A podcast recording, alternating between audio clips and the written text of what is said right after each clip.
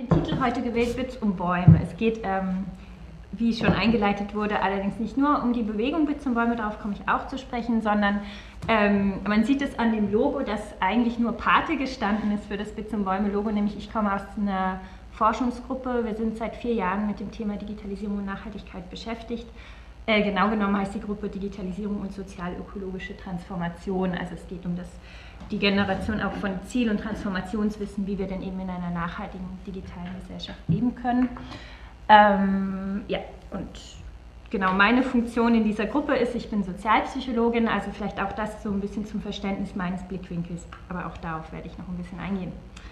Ja, ähm, vielleicht ganz zum Anfang, als wir gestartet haben in unserer Gruppe vor eben ungefähr vier Jahren, kam das Thema Digitalisierung und Nachhaltigkeit erst gerade so auf.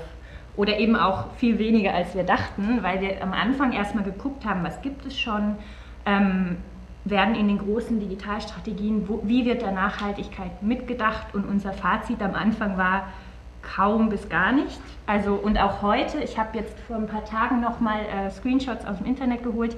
Hier sehen wir die Dig Digitalstrategie der Bundesregierung, die fünf großen Themen, die sie behandeln. Und hier ähm, sehen wir wichtige Themen natürlich, digitaler Kompetenzaufbau, Infrastruktur, also Breitband, Internet, ähm, Innovationsförderung, ähm, die Digitalisierung des Staatsbetriebes. Aber was eben hier fehlt erstmal ist das Nachhaltigkeit oder eben die ökologische Vereinbarkeit der ähm, Digitalisierung und auch die soziale Vereinbarkeit. Wir sehen es so ein bisschen bei Gesellschaft im digitalen Wandel, da konnte ich dann, wenn ich, als ich tiefer reingelesen habe, kann man mit gutem Willen auch rauslesen, dass es um soziale Gleichheit geht, aber es kommt nicht wirklich so raus. Also und so habe ich mir mehrere oder haben wir uns mehrere Strategien angeschaut und es lässt sich halt feststellen, dass Nachhaltigkeit noch viel zu wenig vorkommt. Das war so der Start für uns als transdisziplinäre Forschungsgruppe. Ähm, was wir vor allem im öffentlichen Diskurs sahen und immer noch sehen, ist dann wiederum so diese sehr starke Spaltung, wenn es ums Thema Digitalisierung geht. Also wir haben teilweise sehr, sehr utopische Bilder, wir haben sehr dystopische Bilder. Also wir haben als Utopie, wie Technik uns den Alltag ver vereinfacht, wie wir quasi in einer Welt leben, wo wir auf Knopfdruck alle unsere Bedürfnisse befriedigen können. Ähm, was aber eben auch diese ähm, Konnotation von dystopischen Zukunftsbildern hat, also dass man quasi überversorgt wird ähm, und dass es eben auch zu Überwachung kommen kann und diese ganzen Themen. Ähm, hier sehen wir einfach, dass es sehr viele technikbegeisterte Stimmen gibt, die sehr emotionalisiert sind, aber eben auch teilweise sehr kulturpessimistische ähm, Ansichten es gibt dazu dann auch Forschung sehr viel, wie kann Technik, also wie kann Digitalisierung zur Nachhaltigkeit beitragen. Gleichzeitig aber auch immer mehr Forschung, die zeigt, wie viele Ressourcen das Internet und die digitalen Anwendungen eigentlich brauchen. Ähm, und als viertes Thema, was uns sehr wichtig ist, ist auch, ähm, sehr oft wird gesagt, Digitalisierung ist disruptiv. Wir erleben einen starken gesellschaftlichen Wandel durch die Digitalisierung aber was wir auch beobachten oder eher beobachten, ist eben nicht unbedingt, dass es jetzt zu einer Gleichheit durch diese Digitalisierung kommt, sondern zum Teil eben auch um eine zu einer Verschärfung bestehender Machtverhältnisse. Ähm, und das wollte ich mit diesem Bild hier illustrieren ähm, wo man sieht, wie ein männlicher weißer Geschäftsmann ein Tablet hält. Und also wenn man äh, Digitalisierung googelt und nach Bildern sucht zu dem Thema, sieht man sehr, also sieht man einfach auch in der Bildwahl schon, dass es vielleicht nicht diese sozialen Umbrüche bringt oder diese Gerechtigkeit, wie man sie sich so wünschen würde. Man sieht sehr technokratische Bilder, man sieht sehr oft eben wenig Diversität bei den Menschen, die diese Technik bedienen. Genau, das ähm, so als Einstieg. Ähm, heute würde ich gerne so ein bisschen die wissenschaftliche Sicht einbringen zum Anfang. Das ist so meine Arbeit. Und danach aber eben auch noch um die, auf die Bits- und Bäume-Bewegung genauer eingehen. Das heißt, erst schauen wir uns kurz an, ich hoffe, das langweilt niemanden, nochmal so die Grundsätze, äh, wie wirkt sich denn Digitalisierung direkt auf Mensch und Natur aus, also so direkte Auswirkungen. Äh, dann als zweiten Punkt indirekte Auswirkungen, also Digitalisierung verändert ja auch viele Praktiken, die wir im Alltag ähm, ausführen. Also werden dadurch auch Lebensstile und eben auch Konsummuster verändert. Da schauen wir uns vielleicht so ein bisschen mehr die gesellschaftliche Perspektive an. Das so zur Analyse, zur wissenschaftlichen und dann aber eben würde ich gerne noch Zeit mit euch verbringen, um zu gucken, wie kann man Digitalisierung nachhaltig gestalten. Jo. Also dann erst zu den direkten Effekten der Digitalisierung. Ähm, wir haben uns als Bewertungsrahmen, wie viele andere wissenschaftliche Akteure auch, die, dieses sogenannte ähm, Modell der planetaren Grenzen und der sozialen Themen, also das sogenannte Donut-Modell ausgesucht. Ähm, das ist äh, von WissenschaftlerInnen entwickelt worden und dann weiterentwickelt worden von Oxfam die eben, also der äußere Ring sind quasi die planetaren Grenzen, die wir nicht überschreiten sollten, um eben ein gutes Leben auf lange Sicht zu ermöglichen für Menschen und andere Lebewesen. Dazu gehören, kennen wir die meisten Themen, gehört der Klimawandel, also wie viel CO2 wir emittieren dürfen, äh, die Bereitstellung von frischem Wasser, die Nutzung von Land, also da geht es auch sehr viel darum, wie viel Land wird versiegelt, wie viel Land können wir für Landwirtschaft nutzen, wie viel Land ähm, ist auch für Wälder da, die ja auch eine, oder auch Moore, die eine große CO2-Senke darstellen können.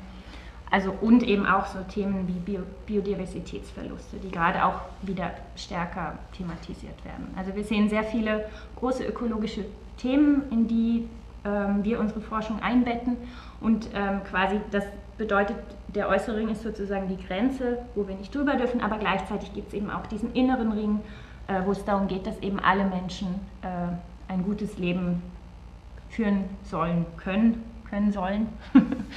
ähm, genau, also dass jeder Mensch quasi ein Recht hat darauf, äh, Bildung zu genießen, frisches Wasser, Essen, Schutz, äh, Bildung, Mitspracherecht zu haben. Ähm, vielleicht eine kleine Nebenbemerkung, für den globalen Norden bedeutet auch dieser innere Ring meistens eine Konsumreduktion, weil wir eben noch mit anderen Menschen auf der Welt die Ressourcen teilen. Dazu kommen wir dann auch. Genau, nochmal der Donut. Das ist, kann man sich gut merken. Ähm, dann jetzt zum Thema, worum es hier eigentlich geht. Wie betten wir da die Digitalisierung ein? Ähm, man könnte sehr, sehr viele Graphen zeigen mit sehr stark steigenden Zahlen. Äh, ich habe mir hier nur eine ausgesucht, so stellvertretend, und das ist einfach nur die Zahl von Endgeräten, in diesem Fall Smartphones, die sehr, sehr stark steigt. Ähm, so wie viele digitale Anwendungen in der Nutzung sehr stark steigen. Das ist die obere Grafik, die ihr hier seht, und die untere Grafik ist eine ähm, Grafik, die wir selber erstellt haben. Da geht es darum, wie viel Strom das Internet verbraucht. Und mittlerweile, also das ist ja ein sehr stark wachsender Sektor, mittlerweile sagen, ähm, kann man davon ausgehen, dass das Internet, wäre es ein Land, etwa den drittgrößten Stromverbrauch auf der Welt hätte nach China und den USA. Also eine ziemliche Hausnummer. Ähm, neben Strom geht es natürlich auch sehr stark darum, um Ressourcen. Ähm, wir haben hier eine Darstellung von, äh, welche Materialien in so einem Telefon verbaut sind. Es ist nicht unbedingt so, dass die, der größte Anteil das größte Problem darstellt. Wir hören oft auch von seltenen Erden und so weiter, die besonders schwer zu gewinnen sind. Ähm, dazu vielleicht eine kleine Illustration. Für 100 ähm, Gramm Mineralien, die in so einem Handy verbaut sind, müssen 34 Kilo Gestein als ungefähre Richtlinie ähm, gemiet, abgebaut werden. So, genau. Hm, dazu vielleicht, ich werde öfter heute Grafiken zeigen, die in dem Buch zur Big zum Bäume-Konferenz entstanden sind. Ähm, wir haben sehr viele schöne Infografiken, die einfach aufzeigen, ähm, ja, Zusammenhänge. Und hier ist die erste und ähm, das soll so ein bisschen zeigen, so manche, ähm, die länger in der Umweltbewegung sind, kennen vielleicht den Begriff des Extraktivismus. Also so wie der Mensch eben die Umwelt auch ausbeutet, deswegen dieser Kuchen, dieses Kuchenstück, also die Menschen schneiden sozusagen ein Stück aus dem Kuchen, aus der Erde raus. Ähm, und es ist einfach aufgezeigt, wie viele verschiedene Ressourcen welche Probleme ähm, nach sich ziehen. Als Beispiel eben ja, umgekehrt. Oben die Gewinnung dieser ganzen Mineralien sehr oft unter sehr gefährlichen und nicht gerade sozialen Bedingungen werden diese gefördert. Hier eine illegale Mine in einem afrikanischen Land, weiß nicht mehr welches Land. Und äh, unten dann äh, das Ende dieses Zyklus, quasi die ähm, oft unter großen Gesundheitsschäden passierende ähm, wieder Recycling-Methode. Ähm, Entschuldigung? Kommt ja wieder zurück, die Mineralien. Ja, genau. Ja, es ist ein bisschen bitter, ähm, aber tatsächlich werden in den afrikanischen Ländern dann oft auch ähm, Kabel verbrannt, es kommt zu Gehirnschäden und so weiter. Also sehr unschöne Bedingungen, unter denen dann eben doch versucht wird, die, äh, das Recycling zu betreiben. Also alles in allem ein Prozess, der noch nicht sehr nachhaltig funktioniert. Ähm, und was wir auch in diesem Bild zeigen wollten, ist, dass vor allem der globale Norden eben profitiert, also die Endgeräte und die Infrastruktur landen hauptsächlich bei uns, während eben die Schäden hauptsächlich im globalen Süden zustande kommen. Ähm, genau, jetzt könnte man aber sagen, und es wird auch sehr oft argumentiert, ähm, dadurch, dass aber die Digitalisierung große Optimierungs- und Effizienzeffekte mit sich bringt, was auf jeden Fall so ist, ähm, nähern wir uns trotzdem einer nachhaltigen Gesellschaft ganz von selbst, weil ja die Technik immer effizienter wird. Und hier ähm, spricht man oft von Kumis Law. Ähm, und tatsächlich in der Informatik gibt es einfach sehr krasse Effizienzgewinne, die man auf jeden Fall super nutzen kann. Ähm, die Energieeffizienz verdoppelt sich alle 18 Monate, sagt man. Es gibt auch Menschen, die sagen, es gibt eine Abflachung mittlerweile. Andere sagen, wir sind kurz vorm nächsten Durchbruch. Also diese Effizienzgewinne sind nach wie vor da. Ähm, aber Sie werden ihr werdet es wahrscheinlich ahnen, ähm, äh, leider sind diese Effizienzgewinne werden nicht eins zu eins übersetzt in quasi Umweltschutz, weil es einfach auch sehr viele Wachstums- oder auch Rebound-Effekte gibt. Hier nur ein von vielen Beispielen, wieder am Beispiel des Smartphones. Während die Masse von einzelnen Telefonen über die Jahre sehr stark abgenommen hat und auch die Leistung sehr stark erhöht wurde, ähm, ist die Gesamtmasse an Smartphones in der Zeit viel, viel stärker noch gestiegen. Also immer wenn wir Kosten einsparen können, für die individuelle Nutzung auch, also ähm, die ersten Computer, die so leistungsstark waren wie ein Smartphone, brauchten diesen ganzen Raum. Das kann man nicht in der Tasche mit herumtragen. Aber seit die ähm, Geräte eben bezahlbar sind, eine praktische Größe haben, werden sie auch viel stärker für alle möglichen Einsätze genutzt. Genau. Also einerseits ein super großes Potenzial, die Effizienz, die durch Digitalisierung gewährleistet werden kann. Allerdings ist immer die Frage, wie man es dann einsetzt. Ähm, hier noch eine kurze wieder zur weltweiten Stromnachfrage eine Prognose. Ähm, die Prognosen unterscheiden sich sehr stark, je nachdem, wer die macht und zu welchem Zweck. Aber auf jeden Fall sind sich alle einig, dass der Energieverbrauch sehr stark wachsen wird ähm, und auch immer den größeren Anteil am Gesamtenergieverbrauch ähm, einnehmen wird, was zu einem sehr großen Teil ähm, an mobilem Datenverkehr und auch an Videostreaming liegt. Ich glaube, wer in, Let in, letzter Zeit so ein bisschen die Nachrichten verfolgt hat, konnte nicht drum kommen, dass äh, es gerade in den Medien bekannter wird, dass eben das Videostreaming ein sehr großer Teil ist dessen, was das Internet an Daten transportiert. Also man spricht von zwischen zwei Drittel und drei Viertel, je nachdem, welche Quelle man da nimmt. Ähm, das aber jetzt noch so ähm, muss ich dazu sagen, es ist immer sehr schwer, solchen Prognosen Glauben zu schenken, gerade bei sehr dynamischen Prozessen wie der Digitalisierung. Sorry. Äh, weil es natürlich auch andere Prognosen noch gibt, die sagen, im Moment ist es zwar Videostreaming, ich glaube, das kommt gleich wieder, das besonders viel, ähm, viel Strom verbraucht, aber in Zukunft kann das durchaus auch sich verändern. Soll ich was machen oder? Ähm na, ja, okay. genau, in Zukunft können auch zum Beispiel Internet of Things, äh, viele Technologien, die sehr viel Sensorik auch beinhalten, noch einen größeren Anteil erhalten. Es kommt sehr stark darauf an, welche Technologien eben in Zukunft angewendet werden.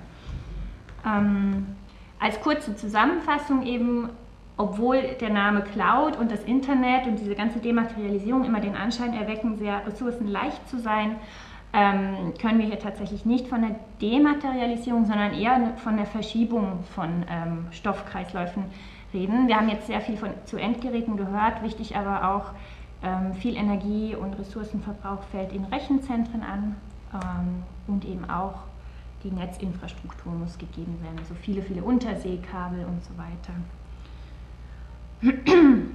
Dann vielleicht, was ich spannend fand, wir haben gerade eine Studie durchgeführt zum Streaming-Verhalten, weil eben diese äh, Nachricht Streaming ist eins der umweltschädlichsten Verhaltensweisen, wenn es um Internet geht.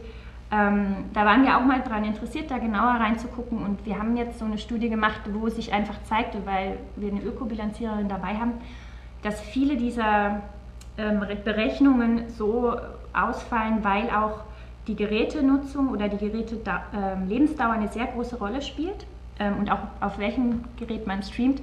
Deswegen auf jeden Fall auch das Thema wichtig ist, wie lange Geräte im Einsatz sind. Also das hat einen sehr großen Einfluss darauf, wie umweltschädlich unser digitales Verhalten ist. Ähm, dazu eine kleine Statistik aus unserem Buch wieder. Ähm, ich fand das eine interessante Referenz.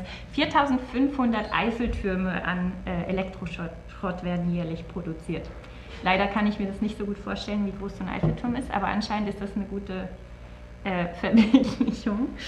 Ähm, genau, einerseits wird sehr viel Elektroschrott produziert, andererseits ähm, auch angehäuft zu Hause. Dazu fand ich diese, dieses Bild sehr schön. Da steht, eines Tages Sohn wird all dies dir gehören. ähm, genau, also auch das Thema ähm, Kurzlebigkeit von Geräten, aber eben auch Obsoleszenz hat hier eine große Bedeutung. Und Obsoleszenz kann eigentlich von zwei Seiten kommen. Wir haben die Obsoleszenz, die durch Produktion oder durch das Design zustande kommt.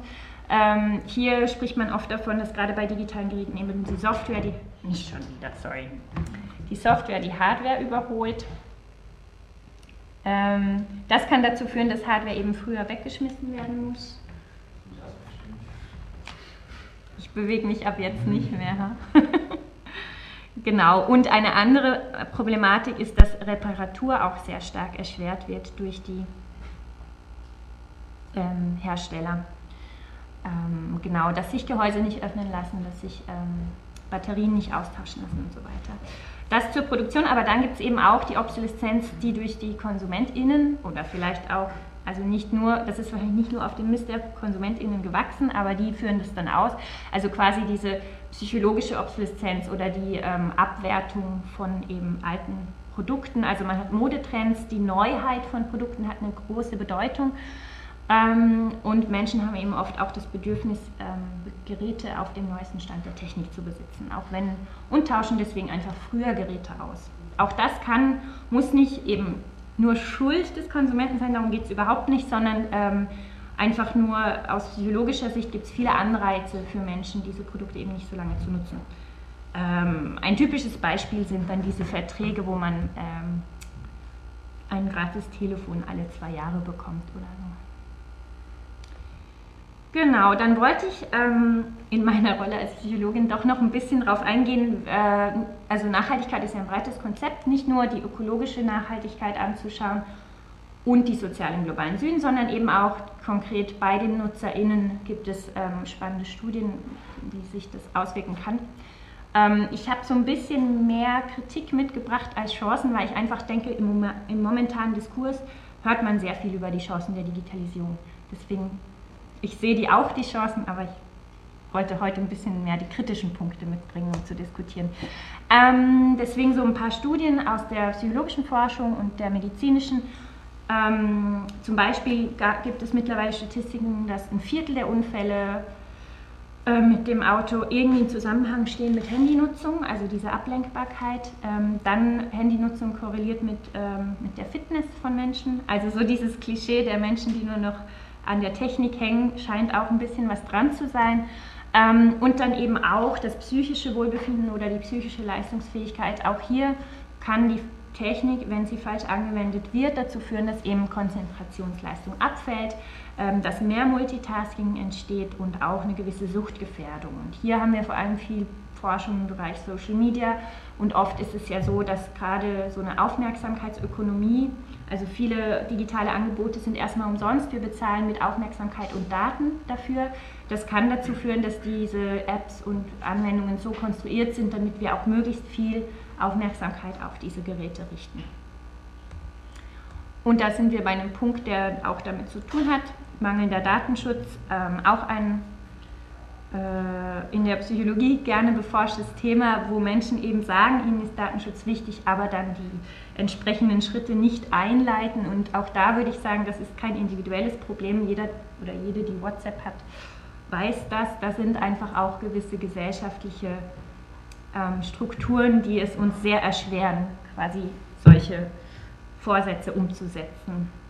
Äh, ein Beispiel dazu nur ganz kurz. Es gab eine tolle Studie vom, äh, Verbrauch, von der Verbraucherschutzzentrale zu Fitness-Tracking-Apps und es war sehr erschreckend, dass die meisten Fitness-Tracking-Apps Daten quasi an ähm, weitere Unternehmen weiterverkaufen, manchmal noch bevor man den Datenschutzbestimmungen zugestimmt hat. Also auch hier sieht man sehr stark, dass es sehr stark mit Geschäftsmodellen digitaler ähm, Anwendungen zu tun hat, ähm, dass mit Daten nicht sehr sorgfältig umgegangen wird.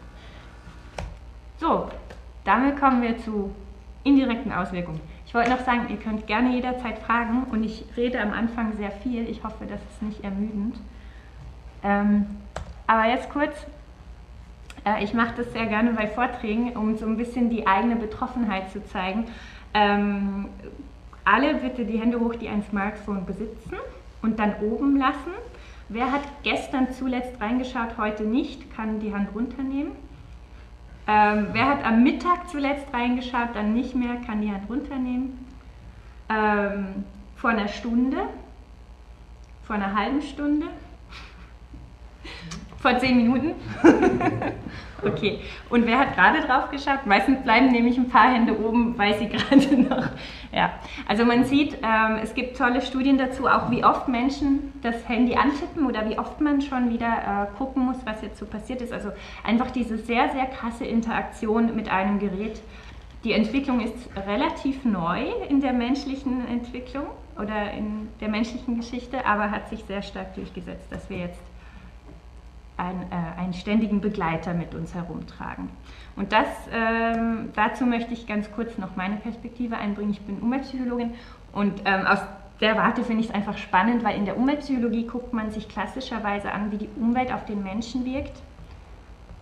Und meistens spricht man da von der bebauten Umwelt oder der natürlichen Umwelt. Also ähm, es geht dann um Forschung zu gucken, wie, wie können sich Menschen gut erholen, wie soll ein Park aussehen, damit sich Menschen wohlfühlen und so weiter.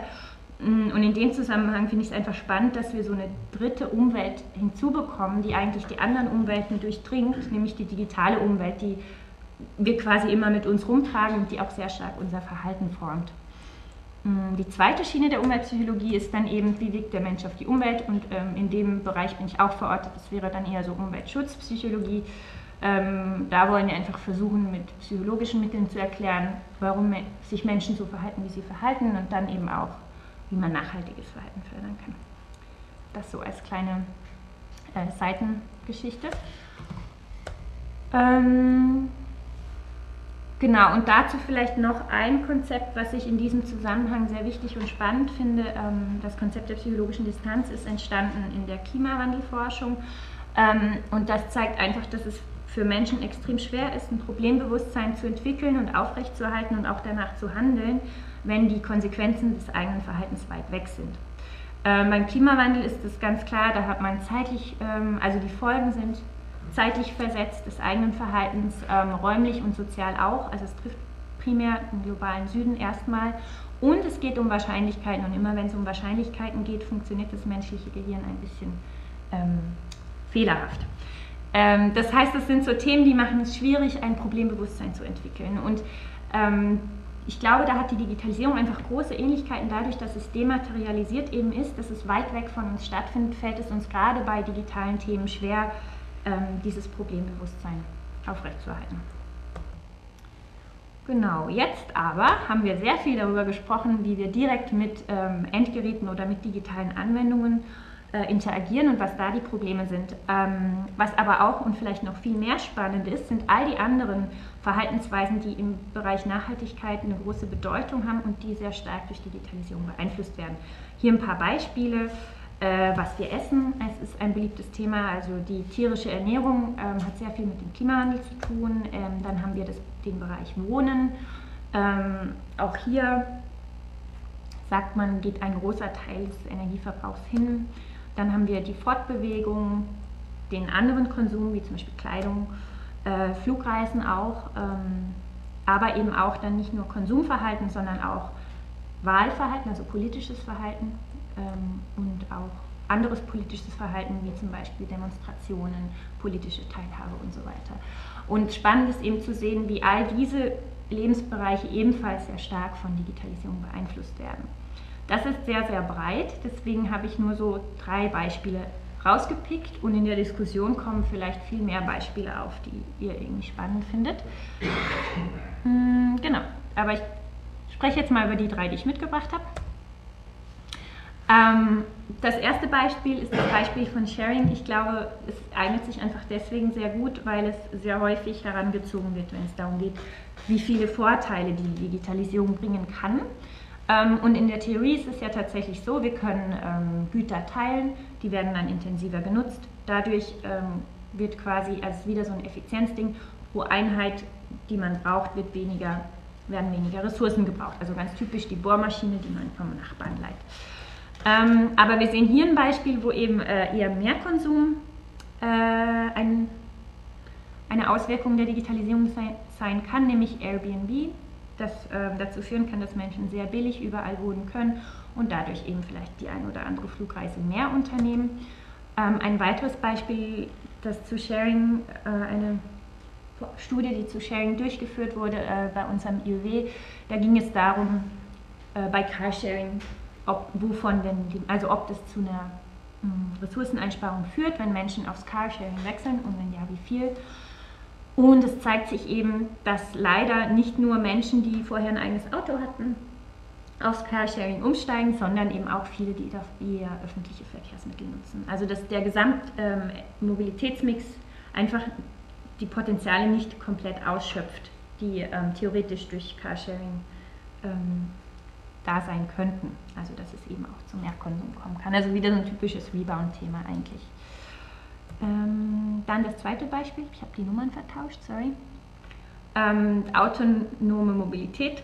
Ich glaube auch das ein äh, sehr dankbares Opfer, weil hier es sehr schwer zu sehen ist, wo genau die Vorteile sind für ähm, die Nachhaltigkeit, ähm, weil man sich dann bei, den, bei der autonomen Mobilität so ein bisschen fragt, für welches Problem es denn die Lösung sein soll. Also wenn, ähm, das zumindest eine Beobachtung von uns, aber die können wir gerne diskutieren. Oft, wenn es um, wenn es um die Vorteile von autonomem Fahren geht, wird dann oft, werden oft Modelle aufgestellt, die können was zu ähm, Nachhaltigkeit und Suffizienz beitragen, aber meistens dann, wenn sie sehr stark dem öffentlichen Verkehr ähneln. Und dann ist die Frage, welcher Aspekt des autonomen Fahrens bringt uns eigentlich ähm, die Vorteile, die wir für eine Verkehrswende brauchen. Ist es geteilte Mobilität, also alle können in denselben Bus einsteigen, oder ist es tatsächlich, dass da kein Fahrer sitzt, sondern ähm, das automatisch gesteuert wird? Genau, also wichtig auch immer zu gucken, ähm, was sind die Probleme, die wir lösen wollen und ist Digitalisierung das Ding, was unsere Probleme in diesem Fall löst. Also deswegen finde ich das einfach ein gutes Beispiel. Es gibt halt Probleme, die können durch autonomes Fahren alleine halt noch nicht gelöst werden. Also wenn es um die Verkehrswende geht, müssen wir uns fragen, wird dadurch Umweltbelastung gesenkt, das Verkehrsaufkommen idealerweise gesenkt und wird auch der öffentliche Raum qualitativ aufgewertet. Hm. Genau das nur angeschnitten. Ich würde jetzt noch gerne ein bisschen länger auf das Thema Online-Konsum eingehen, einfach weil ich dazu forsche und ich das deswegen besonders spannend finde. Ähm, Online-Konsum auch ein sehr breites Thema. Was ich daran spannend finde, es gibt auch sehr, sehr viele tolle so grüne Nischen und Initiativen, die sich ähm, dafür einsetzen, dass unser Konsum nachhaltiger wird und die ähm, total spannend sind. Und die habe ich so ein bisschen versucht in drei Gruppen zu unterteilen. Es gibt einmal ganz viele Apps und irgendwas ist hier komisch. Moment mal kurz egal. Ähm, genau, einerseits gibt es die Gruppe Information und Wissensvermittlung. Es gibt sehr viele Apps und Tutorials und so weiter, die sich einerseits auf Systemwissen ähm, konzentrieren, also das, äh, die Nachhaltigkeit besser zu verstehen oder auch Zusammenhänge zwischen unserem Konsumverhalten und Umweltproblemen besser zu verstehen. Also sowas wie ein Footprint-Rechner wäre da ein gutes Beispiel, also ein äh, Fußabdruckrechner. Und, oder eben auch konkretes Handlungswissen zu nachhaltigem Verhalten ähm, direkt den Menschen zur Verfügung zu stellen. Auch hier bietet die Digitalisierung einfach sehr große Chancen, weil sie den Zugang enorm erleichtert. Und man kann sich so eben angucken im Internet, wie man jetzt selber Brot bäckt oder selber sein Handy repariert und so weiter. Also da gibt es sehr viele sehr nützliche Seiten. Und eben auch nicht nur privates Konsumverhalten, deswegen steht da auch das Beispiel Frag den Staat, auch politische Teilhabe kann enorm erleichtert werden durch Digitalisierung. Also Frag den Staat ist so, eine, so ein Webportal, das es eben einem vereinfacht, Anfragen an den Staat zu stellen. Ähm, das ist das eine Thema. Dann auch äh, Zugang zu nachhaltigen Konsumformen, großes Thema, was immer wieder genannt wird, vor allem auch wenn es so um Direktvermarktung geht, also dass quasi gerade auch kleine Akteure, nachhaltige Akteure die Chance haben, direkt ihre Produkte zu vermarkten, wie zum Beispiel kleinbäuerliche Landwirtschaft, ähm, aber auch Tausch- und Teilplattformen, davon haben wir schon gehört. Genau. Und als drittes wichtiges Thema ähm, auch die Vernetzung. Also es ist ja ICT, also Communication.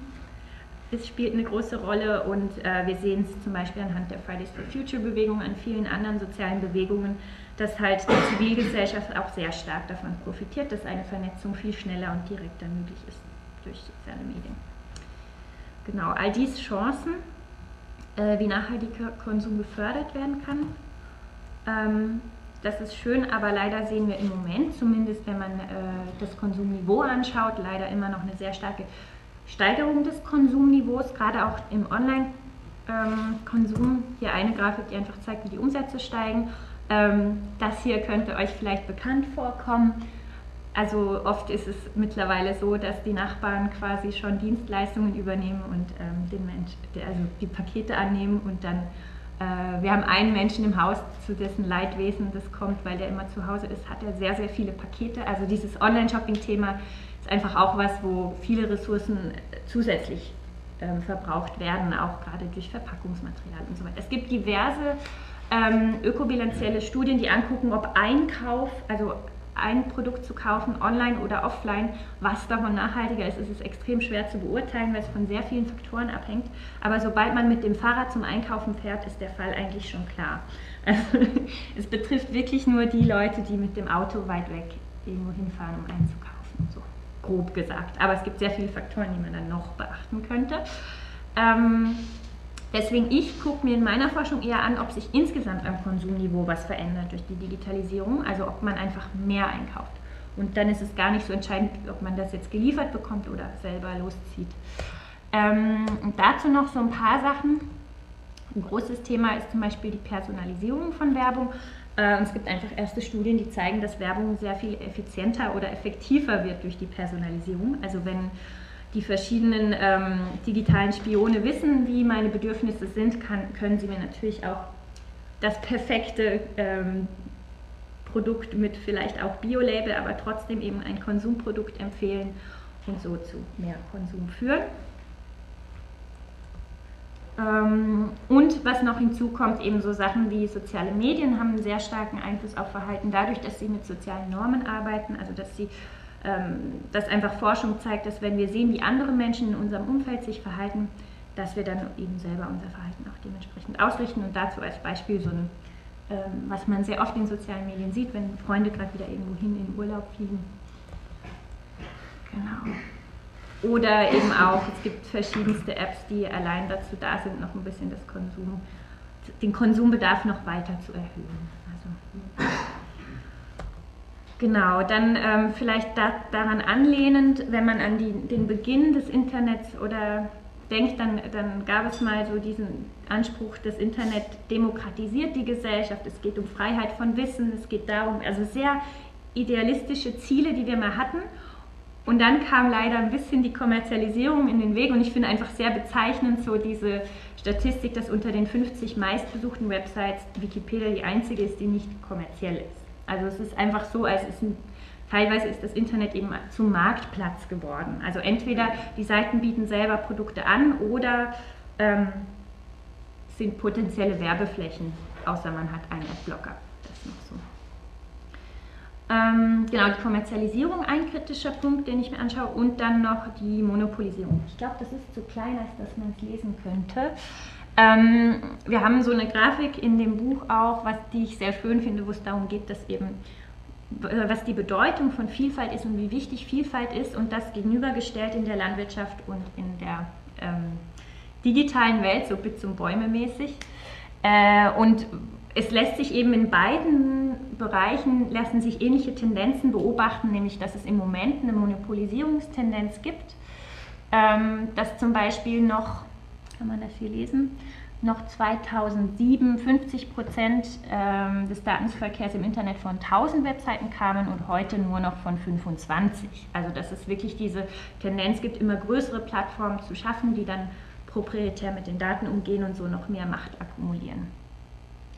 Genau, und dass aber Vielfalt eben wichtig wäre für eine pluralistische Meinungsbildung, für ähm, eine nachhaltige Gesellschaft. Das noch so als ein weiterer Punkt. Ähm, so, ich habe lange mon monologisiert. Ich fasse zusammen. Also aus dieser ganzen so ein bisschen Literaturübersicht, die ich jetzt versucht habe rüberzubringen, lässt sich so ein bisschen ableiten, dass es viele Gestaltungsaufgaben gibt, die wir halt nicht alleine der Wirtschaft und Politik überlassen können, sondern die auch eine zivilgesellschaftliche Aufgabe sind. Und ich würde die so zusammenfassen, dass es einerseits tolle nachhaltigkeitsorientierte Digitalisierungssachen gibt, aber die sind mehrheitlich in der Nische. Andererseits sehen wir, dass viele digitale Anwendungen stark kommerzielle Ziele haben. Und dann ist die Frage, wie kann man in diesen Bereichen eben die Nachhaltigkeit verankern. Und ähm, ein Bild, was ich sehr toll finde, was so ein bisschen zeigt, eben wie die Digitalisierung auch mit unseren Bedürfnissen spielt, dass manche Menschen im Internet eben bei den Grundbedürfnissen, die der Mensch hat, wie Ernährung und Sicherheit und so weiter, eben noch WLAN und Akku darunter geschrieben haben. Ähm, wobei natürlich aus psychologischer Sicht muss man sagen, das sind einfach Bedürfnisse, also damit werden einfach andere Bedürfnisse geweckt, die natürlich schon da sind. Also sehr viel hat mit sozialer Akzeptanz zu tun, aber eben auch mit, der, ähm, mit dem Kauf von Konsumgütern und so weiter. So, das erstmal als Zusammenfassung und jetzt äh, kommen wir in den langsam etwas in den aktiveren Teil. Ich glaube, ich muss mich auch ein bisschen beeilen. Ja. ähm, ach, die Frage ist vielleicht sogar fast, ob wir nicht jetzt ein, ob wir nicht so, sozusagen so einen Break machen und, und jetzt ein bisschen über diese Thematik diskutieren. Und danach und dann, die Gestaltung. Und danach nochmal, ähm, ähm, weil ich glaube jetzt, ähm, also mir geht es jetzt so, dass du jetzt auch einen sehr schönen dramaturgischen Bogen äh, geschlagen hast oder so und dann versuche ich die Diskussion so ein bisschen im Zaum zu halten und so, dann gehen wir dann nachher nochmal ja, Raum. Gern. Wenn ihr damit einverstanden seid, machen wir es so, ja? Dann kann sie jetzt auch so ein bisschen pausieren. Mhm. Ähm, ich würde jetzt gerne noch, noch praktisch eine, äh, bevor wir die Diskussion öffnen, noch eine Frage stellen, beziehungsweise aus meiner Sicht nochmal kurz tatsächlich auch ähm, äh, zusammenfassen. Also ich, ich muss sagen, ich bin wirklich überwältigt von den, ähm, ähm, von den Daten und, und Einsichten, die hier jetzt äh, gekommen sind. Äh, und zwar auf der einen Seite mh, diese ungeheuren Effizienzpotenziale der Digitalisierung, ähm, die äh, sich an allen Ecken und Enden ähm, äh, sichtbar werden, die in dieser Cooney's Law, die, du, äh, die mir gar nicht bekannt war, ich kannte das gar nicht, ähm, kulminieren, also die ja Moore's Law äh, entspricht, also der exponentiellen Steigerung von Computerleistung, Miniaturisierung etc., ähm, dass sich auch die Energieeffizienz, also das ist ja ein, ein unglaublich starkes Versprechen, ein unglaubliches Potenzial oder so. Ähm, und, äh, und, und dieses Riesenpotenzial wird aber komplett aufgefressen. Das ist so mein Eindruck jetzt, nach dem, was du äh, geschildert hast oder so. Ähm, und sogar überkompensiert oder so, ähm, was man dann Rebound nennt. Also man könnte sagen, der, der, äh, der, der, der Ball, den man an die Wand spielt oder so, der kommt immer größer zurück oder so, wenn man ihn auch irgendwie weg, wegspielt. Und in dem Zusammenhang ne, fallen dann so Stichworte wie Obsoleszenz, also das geplante Kaputtgehen, ähm, von, von Dingen. Äh, Nutzerbindung, ähm, das, das Stupsen von Nutzern, dass sie mehr Aktivität, äh, mehr Daten äh, erzeugen. Stichwort Geschäftsmodelle ähm, ist gefallen. Mm, und, und dann als drittes vielleicht auch so der Nutzer oder die Nutzerin oder so, die, die irgendwie mehr oder weniger blind oder ohnmächtig in diesem Markt sich bewegt und denkt, ah, das ist doch sicher, sicher sinnvoll, zum Beispiel Airbnb zu benutzen oder, oder online äh, was zu buchen, anstatt äh, ähm, im Auto dahin zu fahren und so weiter. Und alle, ähm, und das sind letztendlich wir alle, sehen uns dann aber ähm, in diesen Rebound-Effekten gefangen und im nicht wirklich einschätzen können von Ökobilanzen und letztendlich und unterm Strich, selbst wenn wir vielleicht ähm, beste Absichten gehabt haben, konsumieren wir irgendwie dann doch irgendwie mehr und so. Ähm, und also ganz klar nochmal an diesem Sharing, äh, ne, also da heißt es ja, Autos stehen 94% der Zeit ungenutzt rum. Mit unserer App, mit unserem Geschäftsmodell oder so, machen wir daraus jetzt, ähm, äh, also aus den 6% machen wir irgendwie 100% und dann denkt man im Kopf, okay, Faktor 20, äh, muss doch jetzt irgendwie 20 mal weniger Autos geben äh, und so weiter. Ist es aber nicht, es gibt, wieder, es gibt einfach wieder mehr Autos, also wegen dieses ähm, Rebound-Effekts. Ähm, deshalb jetzt aus diesem aus diesem Fazit von meiner Seite ist die Frage an dich, ähm, ist der Begriff der Digitalisierung und der, ähm, was, das ist ja der Megatrend überhaupt, der diese ganze, äh, diese drei Teile äh, irgendwie umfasst, also die Effizienzsteigerung, die die Konsumsteigerung durch Rebound und, und den Nutzer und die Nutzerin als, als willfähriger Akteur letztendlich in, in, diesem Kontext. Ist der Begriff überhaupt tauglich? Äh, also muss man da nicht vielleicht ähm, äh, also Digitalisierung so als, als Grundrauschen nimmt oder so dann irgendwie spezifische, äh, zum Beispiel Digitalkonzerne, digitale Geschäftsmodelle, Datenextraktionismus, digitaler Kapitalismus, also Begriffe äh, wählen, die, die, die konkreter das, das Problem benennen? Als Rebound-Effekte, oder? Als, nee, als über Digitalisierung zu sprechen. Mhm. Also weil ich habe das Gefühl, wenn wir über Digitalisierung sprechen, ist es so dieses einerseits, andererseits und, ähm, und jeder hat, jeder hat einmal ein gutes Beispiel, ein schlechtes Beispiel und dann bleibt das so ein, so ein diffuses Feld oder so. Ähm, also braucht die Kritik da vielleicht ähm, auch begrifflich ein anderes, äh, anderes Instrumentarium? Ich weiß nicht, ob du dazu ja, bestimmt. Also das ist ja auch eine Schwierigkeit, wenn äh, unsere, also rein als Forscherin fiel es mir am Anfang total schwer, überhaupt den Überblick zu behalten über dieses riesige Thema. Allein schon eine Forschungsfrage zu definieren mhm. in so einem Riesenfeld als Psychologin, die sich mit individuellem Verhalten auseinandersetzt, auch das war schon eine sehr große Herausforderung. Ähm, genau, ich glaube, es macht vielleicht gar nicht so viel Sinn, immer nur über die Digitalisierung an sich zu sprechen, sondern ziemlich schnell mal konkreter zum Punkt zu kommen, eigentlich wieder mehr die Digitalisierung mitzudenken, aber das Thema so zu framen, dass es halt mehr, also Digitalisierung ist ja eher ein Werkzeug, man kann es einsetzen oder nicht hm. und es hat gewisse Auswirkungen auf die Gesellschaft, aber wenn wir zum Beispiel eher wieder, was vielleicht erstmal ein bisschen ja, gewöhnlich anmutet, aber mehr über Sektoren auch spricht, als eine Möglichkeit der Einschränkung, also genau, dass man darüber redet, wie muss eine nachhaltige Mobilität aussehen und dann die Digitalisierung mit bedenkt, wenn das notwendig ist. Hm. Aber was ich im Moment auch, was man beobachten kann, ist auch eine sehr krasse Versteifung auf dieses Thema Digitalisierung. Ähm, was vielleicht auch wieder, also es ist gerade so ein bisschen Hype-Thema und vielleicht müssen wir es auch wieder ein bisschen eingrenzen. Also es bringt nichts über Digitalisierung als Gutes oder Schlechtes in der Welt zu sprechen, sondern es geht darum, wie man sie einsetzt oder in hm. welchem Bereich. Ja. Und eben vielleicht so ein bisschen was entgegenzusetzen, dass es eben schon gerade in der Wirtschaft so eine generell sehr positive Grundstimmung gegenüber allem, was irgendwie Technik beinhaltet, gibt. Mhm. Oder auch in der äh, industriellen Industrieförderung. Ja. also. Okay, ähm, wie geht's euch? Wie geht's Ihnen? Äh, wie kommen wir raus aus dem digitalen Rebound-Effekt? Äh, bitte, da hinten. Nur eine Frage, weil ich spät gekommen bin. Äh, der Baum ist der erwähnt? Entschuldigung? Und der Baum? Der Baum. Mhm. Äh, die Umwelt. Wo immer das steht. also ich hoffe, dass das... Wollen wir vielleicht sammeln? Wollen wir vielleicht irgendwie drei ja. Fragen sammeln? Und, äh, ja? Gibt es noch weitere Fragen oder Anmerkungen? Dann würde ich jetzt vielleicht irgendwie drei erstmal aufnehmen oder so, Statements oder Fragen und dann Vivian die Gelegenheit geben, die zu beantworten nach, also Verständnisfragen, vielleicht Nachfragen zu diesem, zu diesem ersten Teil oder so. Vielleicht noch nicht so stark in den Bereich, okay, was müssen wir denn jetzt tun oder so, weil da gibt es von dir ja nochmal einen Input oder so, der von der Bits- und Bäume-Konferenz her auch, äh, wo die auch schon in Vorleistung gegangen ist praktisch. Wenn es nicht der Fall ist, dann. Ähm, Soll ich die Baumfrage beantworten? Genau. Ähm, also ja, die erste Folie quasi, die ich gezeigt habe, war ähm, das Donut-Modell, also dieses planetare Grenzen aufzeigen und so weiter.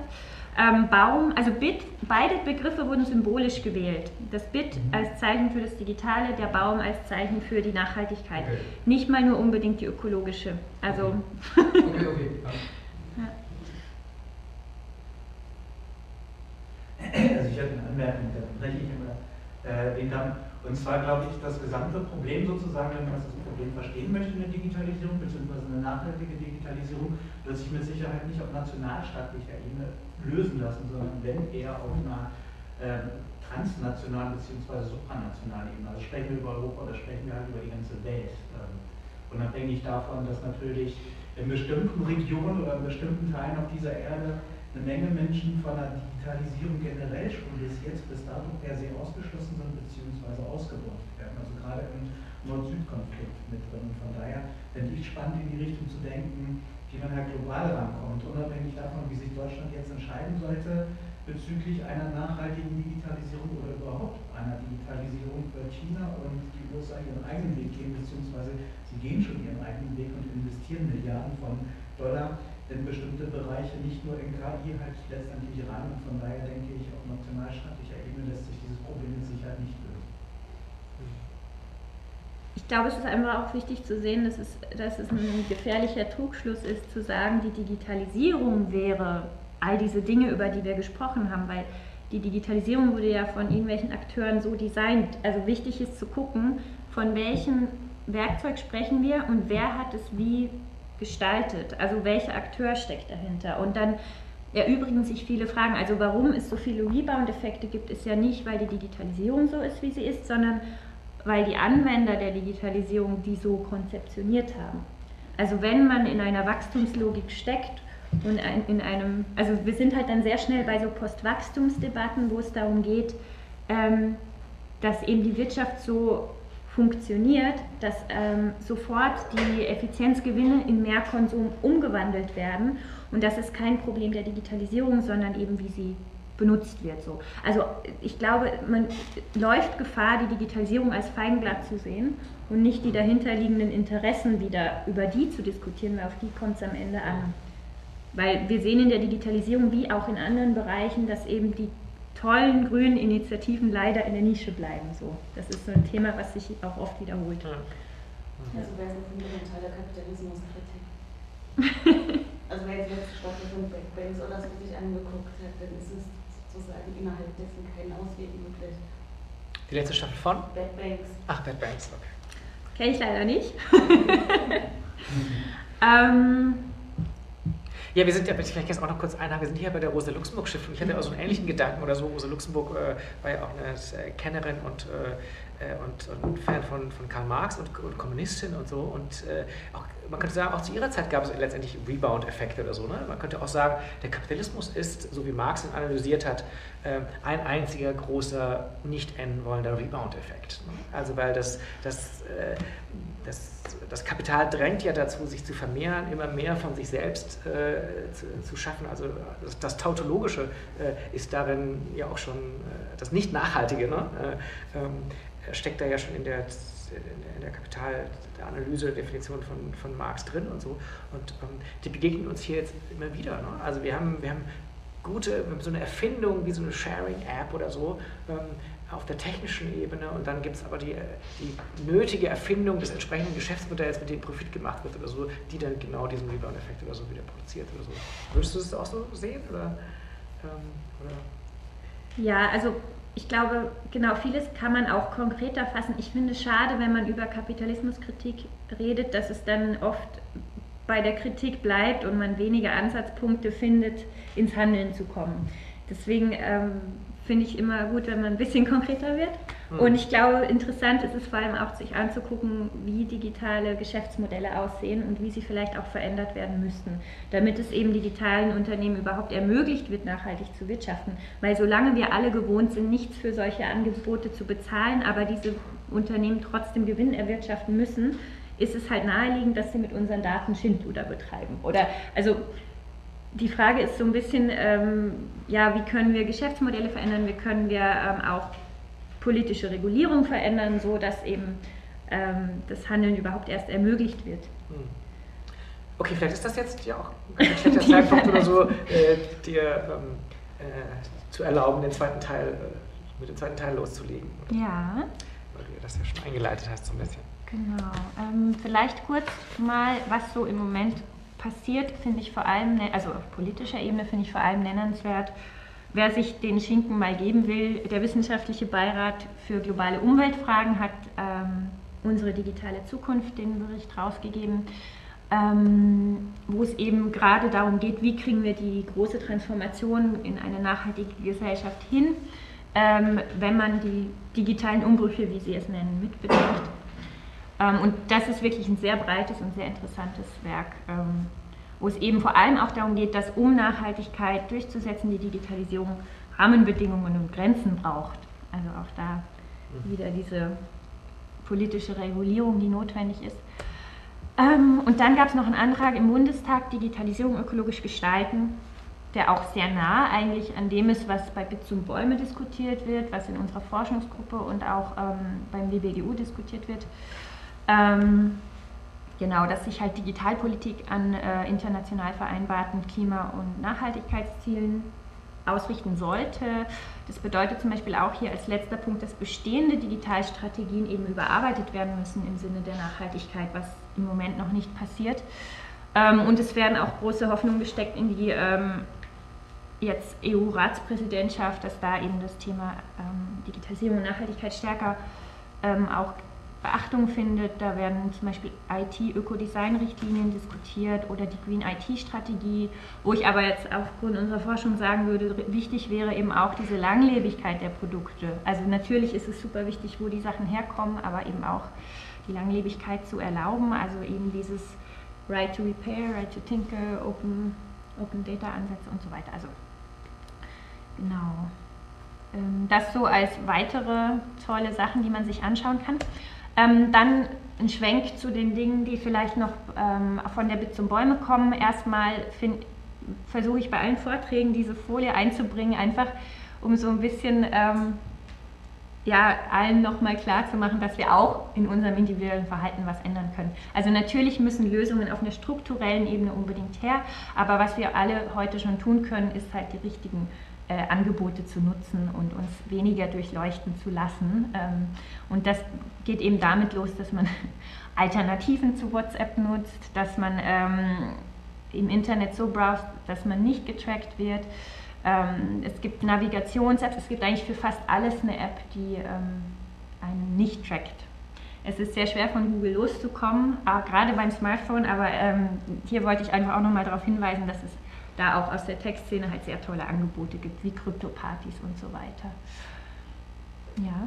Über individuelle Einschränkung von äh, digitalen Zusammenhängen sprechen Sie also überhaupt nicht. Also mal äh, aufs Handy verzichten oder mal einen Vortrag halten ohne Laptop. Also das, kann, das ist ein wichtiges Kreide, Thema, aber... Pastell, lebendiges, künstlerisches Wirken im pädagogischen, wäre das nicht das kann jeder tun, auf jeden Fall. Also da spricht überhaupt nichts gegen.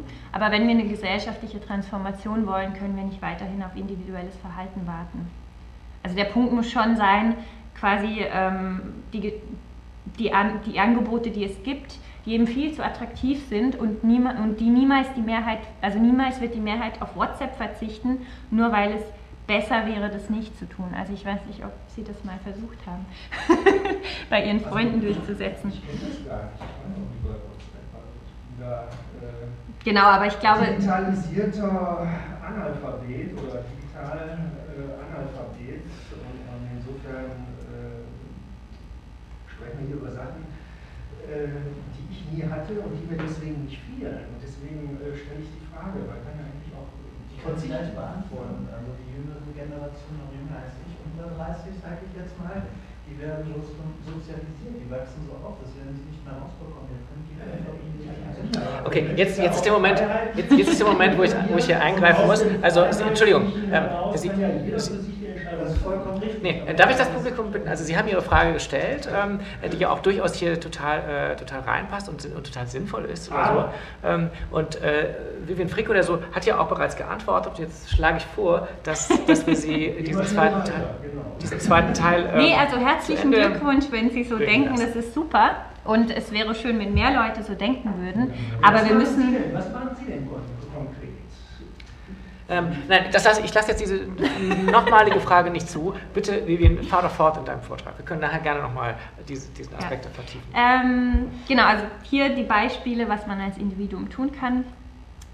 Äh, die sind auch in dem Buch, was Open, also was öffentlich verfügbar ist bei Ökom, kann man sich das downloaden. Also wenn der eine oder andere das Interesse hat, irgendwie da nochmal reinzuschauen, welche Apps man nutzen kann, kann man da reinschauen. Ähm, Genau, und dann die große Frage, wie können denn solche Monopolisierungstendenzen, was, was kann man denen entgegensetzen? Ähm, und da fand ich spannend, dass ähm, viele AutorInnen in dem, in dem Buch, was Bitzenbäume verbindet, eben auch so ein bisschen darauf eingingen, dass Daten so eine Art, also es gibt ja dieses sehr bekannte Buch, Daten sind das neue Öl. Und daraus entstand die Idee, ja, wir können ja einfach Daten behandeln, als wären sie sehr knappe und wertvolle Ressourcen, was bedeuten würde, wir erfassen sie nur sehr sparsam. Das heißt, ähm, Konzepte, die es gibt, aber die nicht sehr streng umgesetzt werden bisher, also Privacy by Design und Privacy by Default viel stärker umzusetzen. Also dass ähm, quasi Apps und neue Anwendungen eben nur Daten erfassen können und dürfen, wenn wirklich eine Notwendigkeit, also in der Anwendung dieser App eben da ist. Ähm, und dann als zweites die erfassten Daten eben gerecht zu verteilen und den Nutzen dem Gemeinwohl zur Verfügung zu stellen. Und auch da gibt es tolle Ansätze, wie eben freie Lizenzen, hm, die es mittlerweile ist, finde ich auch ein schönes, ähm, wenn es um Witz und Bäume geht und die Verbindung, da gibt es auch schon viele Tendenzen, die das verbinden. Also es gibt diese freien Lizenzen bei der Software und es haben jetzt Leute angefangen, zum Beispiel Tomaten äh, auch frei zu lizenzieren, also die, die gleiche Lizenzierung zu nutzen und so eben die Open Source Tomate ähm, zu nutzen, was ein ganz schöner Übersetzungseffekt ähm, war. Das als Beispiel oder eben der Open Data Approach, der sagt, ähm, vor allem Daten, die eben mit Hilfe von öffentlichen Geldern ähm, gewonnen wurden, müssen auch der Öffentlichkeit wieder zur Verfügung stehen. Das heißt, da muss es ein, also auch um eben solche proprietären Daten und die Machtakkumulation, die damit in Verbindung steht, so ein bisschen zu brechen, dass eben Daten, die dem Gemeinwohl nutzen, auch allen zur Verfügung stehen, sodass zum Beispiel auch eben kleine ökologische Startups sich mit diesen Daten beschäftigen können. Ja, äh, das so als ein Thema, was ich hier besonders spannend fand. Und dann noch so zwei Leitbilder, die ich gerne vorstellen würde, die ebenfalls äh, teilweise auf äh, Literatur zurückzuführen sind, die schon genannt wurde. Einmal die konviviale Technik, also diese Idee, Technik können wir jederzeit so gestalten, dass sie eben konvivial ist, das heißt, sie nützt ähm, in unserer, sie nützt für das sogenannte gute Leben. Ähm, und dazu auch wieder ein bisschen schlecht lesbar wurde ein sehr schönes Bewertungsmuster äh, erstellt in einer Dissertationsarbeit von einer Kollegin. Ähm, wie können digitale Technologien oder generell Technologien eben gestaltet werden, damit sie dem Gemeinwohl dienen und dann so verschiedene Kategorien wie eben die ökologische Verträglichkeit, aber auch äh, die Anpassungsfähigkeit, die ähm, Zugänglichkeit, also auch äh, Gerechtigkeitsthematiken, ist es für alle Menschen gleich zugänglich, egal woher sie stammen, welches Geschlecht sie haben, welches Bildungsniveau und so weiter. Und ähm, fördert es eben auch Verbundenheit in der Gesellschaft und Kooperation. Das ist ein spannendes Konzept. Und dann noch die digitale Suffizienz. Mm, also dieses äh, Konzept der Suffizienz aus der Nachhaltigkeit, das es ja schon gibt, was sagt, man soll nur so viel verbrauchen, wie man auch braucht für ein gutes Leben, das eben auch anzuwenden auf die Digitalisierung und das richtige Maß zu finden. Also nur Dinge zu digitalisieren, wenn es halt eben Sinn macht. So. Und das kann man beziehen auf die Gestaltung von Hardware, von Software, aber auch auf individuelle und gesellschaftliche Nutzung. So, das so als kleine Stichworte vielleicht für die Diskussion. Die Bits und Bäume wurde bereits genannt, deswegen klicke ich mich da durch. Aber was ich wichtig finde bei der Bits und Bäume sind die Forderungen, die wollte ich noch kurz äh, anschauen. Viele Dinge habe ich eh schon genannt. Ähm, aber was ich einen sehr großen Gewinn finde an der Bits und Bäume ähm, Konferenz, wo eben diese zehn Trägerkreisorganisationen, die man hier nochmal sieht, äh, dabei waren, also so Akteure wie der Deutsche Naturschutzring oder Boot für die Welt, aber auch der Chaos Computer Club, ähm, Open Knowledge Foundation und so weiter, auch der BUND. Ähm, und die haben sich eben zusammengesetzt und Forderungen entwickelt, wie Digitalisierung nachhaltig sein kann und da sehr tolle Dinge zustande gebracht, wie ich finde. Und so ein paar Beispiele sind zum Beispiel, äh, dass eben digitale Anwendungen so konstruiert sein müssen, dass ein demokratischer und dezentraler Prozess begünstigt wird, äh, dass Datenschutz ernst genommen wird, dass eben Monopol Monopolisierungstendenzen eingegrenzt werden dass es eine gute Bildung gibt für die Nutzung digitaler Medien, weil eben wir können uns wahrscheinlich dem nicht mehr entziehen. Also ist es aber wichtig, dass Menschen einen kritischen und erwachsenen Umgang und verantwortungsbewussten Umgang mit digitalen Anwendungen finden. Also Bildung auch ein wichtiges Thema. Und dann eben aber auch diese globale Süden-Perspektive, also dass wir quasi dem globalen Süden auch den Freiraum einberäumen, ihre eigene Digitalisierung zu gestalten und nicht die gesamten großen Tech-Konzerne schon diese Räume vereinnahmen, bevor Menschen dort überhaupt die Chance haben, ihre eigenen Ideen zu entwickeln. So. Äh, und dann so klassische Themen wie IT-Sicherheit oder auch eben Langlebigkeit von Hard- und Software. Ich glaube, dazu habe ich auch schon einiges gesagt. Und ganz wichtig, die äh, Forderung kann man auch unterschreiben, auch als Privatperson, wenn man das gerne unterstützen möchte. Ähm, ja, das war es mit meinem Input schon. Und vielleicht wäre es jetzt spannend, nochmal über so Lösungsansätze zu diskutieren.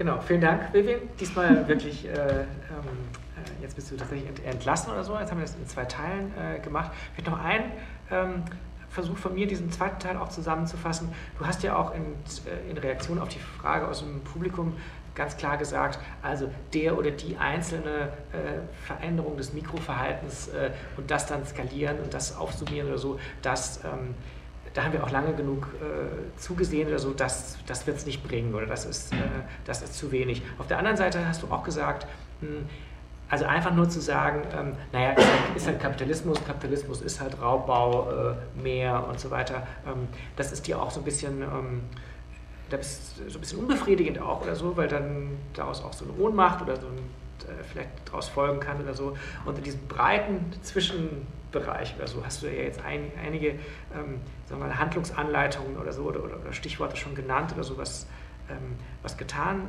werden kann. Und ganz viel ist mir aufgefallen, Stichwort Rahmenbedingungen, Richtlinien. Ähm, das geht in so eine Richtung, ja tatsächlich Gesetze, ähm, Handlungsanleitungen, äh, die Europäische Datenschutzgrundverordnung oder so fällt mir in diesem Zusammenhang ein oder so fällt eines der im Digitalbereich wichtigsten Exportprodukte des, äh, aus, aus Europa in den letzten 20 Jahren, wenn es schon nicht ähm, äh, disruptive Startups äh, äh, gewesen sind oder so oder, oder Plattformen. Ähm, ist es tatsächlich so, dass, dass das, ähm, also Regulierung, Regulariengesetze und so, so ein ganz, ganz wichtiges Kampffeld ist in diesem Bereich nachhaltige Digitalisierung? Ähm, ich glaube, das ist historisch so gewachsen, weil die ganzen ähm, Silicon Valley-Unternehmen und so weiter oder generell die digitale Entwicklung sehr rasant vorangegangen ist und die politische Regulierung nicht Schritt halten konnte. Also es gibt äh, Beispiel Digitalsteuer. Es wird jetzt immer noch diskutiert, ob und wann und wie eine, also eine angemessene Besteuerung von digitalen Unternehmen in Kraft tritt. Das ist einfach sehr bildhaft dafür, wie das lange Zeit halt vernachlässigt wurde und da Geschäftsmodelle entwickelt wurden, die vielleicht gar nicht unbedingt am Gemeinwohl orientiert sind oder sich einer politischen Regulierung weitgehend entziehen. Hm. Und das ewig gedauert. Also Spanien hat jetzt, fängt jetzt, macht das jetzt gerade, ne? die sogenannte Google-Steuer wird da heiß diskutiert. Und macht es ja auch nur, weil auf europäischer ähm, Ebene keine Einigung ja. erzielt werden konnte, auch wegen äh, Deutschland. ja. Leider. Ja. Also. Hm. Okay, Sie sind dran, ihr seid dran. Ähm, gibt es noch Fragen, Anmerkungen, Lösungsansätze in diesem großen Zwischenfeld zwischen, ähm, ich schalte mein Handy mal aus, was ja löblich ist, aber äh, sicher nicht ähm, äh, ausreichen wird, um äh, ökologische Transformation, äh, ein Green New Deal oder so, darüber können wir vielleicht auch nochmal sprechen oder so, ähm, zu schaffen und ähm,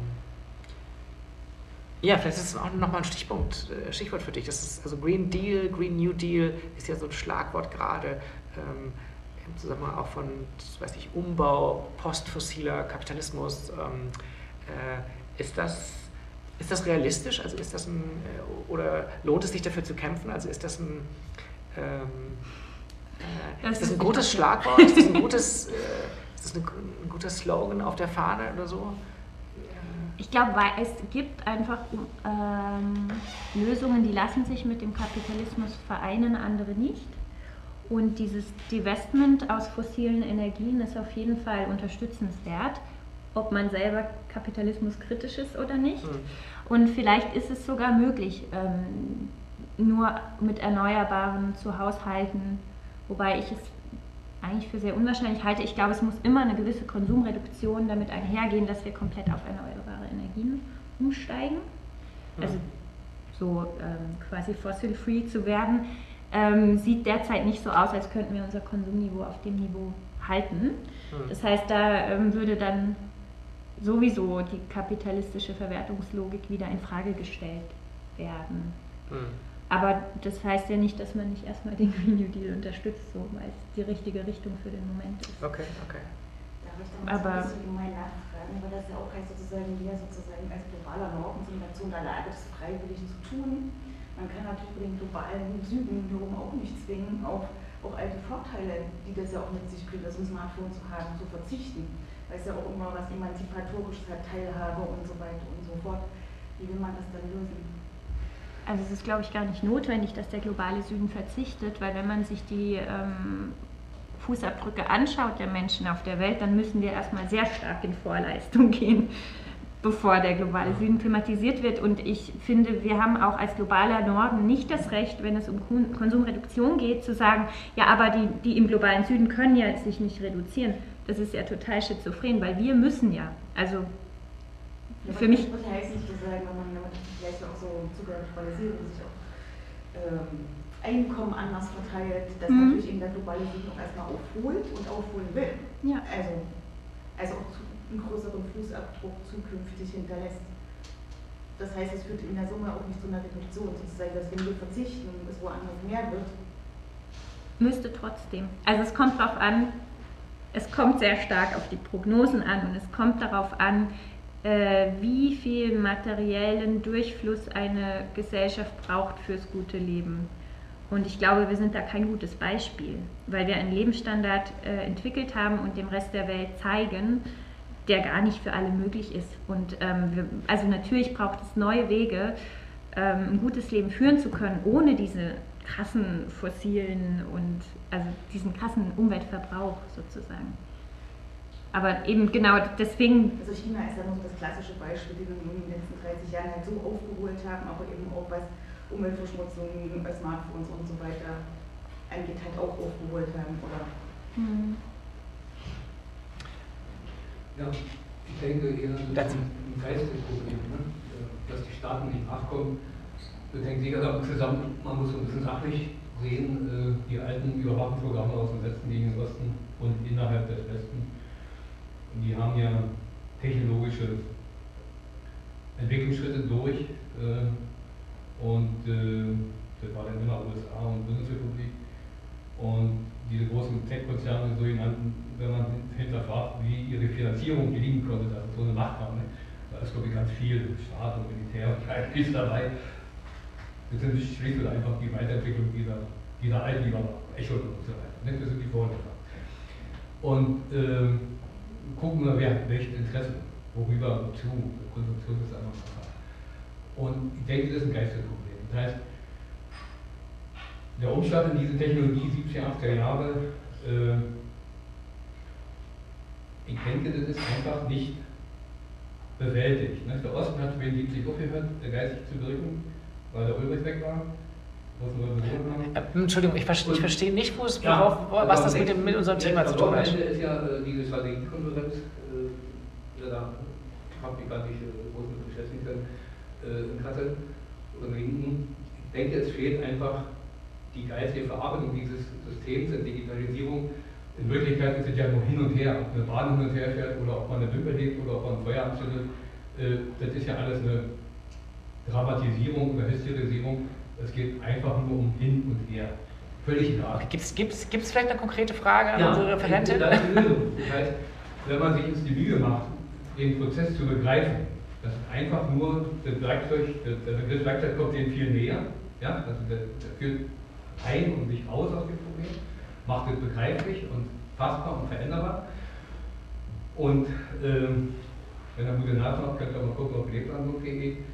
Ähm, der Trick ist einfach nur, wo haben wir, wenn wir die Gesellschaft verändern wollen, der Kapitalismus kann nicht funktionieren, das schließt sich aus, wo wir angreifen können. Da ist die sogenannte Digitalisierung, also dieses Werkzeug, ein wunderbarer Hebel.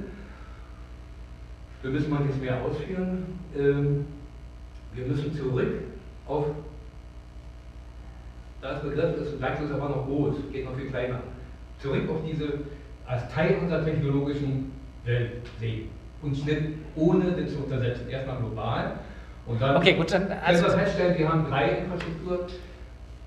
Infrastrukturnotwendigkeiten, die wir, wovon wir zwei nicht getan haben in den letzten 100 Jahren. Wir haben uns nicht entwickelt. okay, aber die, die letzten 100 Jahre, das ist, das ist vielleicht ein bisschen, ähm, äh, vielleicht la- reicht das ja auch als Schlaglicht oder so. Vielleicht kann unsere Das war Referentin oder so mit diesem, mit die diesem, ähm, mit, mit diesem Input oder so ja auch was, äh, was anfangen. Jetzt würde ich Sie vielleicht noch bitte in der ersten Reihe noch Ihre Frage oder Ihre Äh. Bemerkung zu stellen. Gibt es eigentlich Untersuchungen, ob so Smart Home und die ganzen neuen Entwicklungen, ob die glücklich machen? Weil ich hatte jetzt gerade in so einem äh, Radio gestern einen Bericht gehört, da war eine junge Frau, die ist nach Ghana gefahren, hat an so einem äh, Projekt teilgenommen, um den Leuten die Plastiktüten auszutreiben. Und also so Anleitungen darüber zu machen, die weniger Plastiktüten zu verwenden und die auch nicht mehr in der Gegend rumzuschmeißen, weil die bisherigen Abfälle, die biologischer Art traditionell waren, da war kein Problem, die wegzuwerfen. Ja. Jetzt werden aber so viel Plastiktüten verwendet, die wegzuwerfen ist natürlich ein Problem. Aber sie sagte, die Leute, die sie da erlebt haben, in ihrem verglichen ja sehr primitiven Niveau, waren ausgesprochen glücklich und freundlich. Hat sie gesagt, ja. Also in weitgehender Abwesenheit praktisch all dieser ganzen großen digitalen Möglichkeiten, die wir hier haben. Ja. Und äh, von daher könnte man sich vielleicht vorstellen, ob es nicht vielleicht auch äh, gewisse Chancen darin liegen würden, ja, äh, in dem weniger an Konsum äh, von dem ganzen und damit eben auch die, die Umwelt ein wenig zu strapazieren.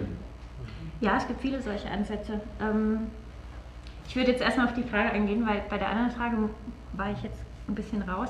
Ähm, also, es gibt sehr viel sogenannte Glücksforschung oder Forschung zu psychologischem Wohlbefinden, die zeigt, ab einem gewissen Wohlstandsniveau bringt zusätzlicher Reichtum, egal wie man ihn einsetzt, keine Verbesserung der Lebensqualität.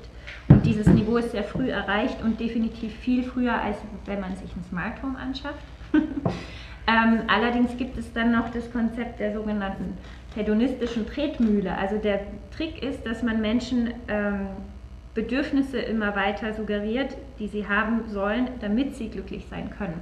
Also die Zusammenhänge, die man findet, ist Mensch, es gibt keinen Zusammenhang zwischen Wohlbefinden und materiellem Reichtum, außer bei sehr materialistischen Menschen. Das heißt, wenn Menschen glauben, dass sie nur durch Wohlstand und ein großes Maß an Komfort glücklich sein können, dann ist das auch der Fall.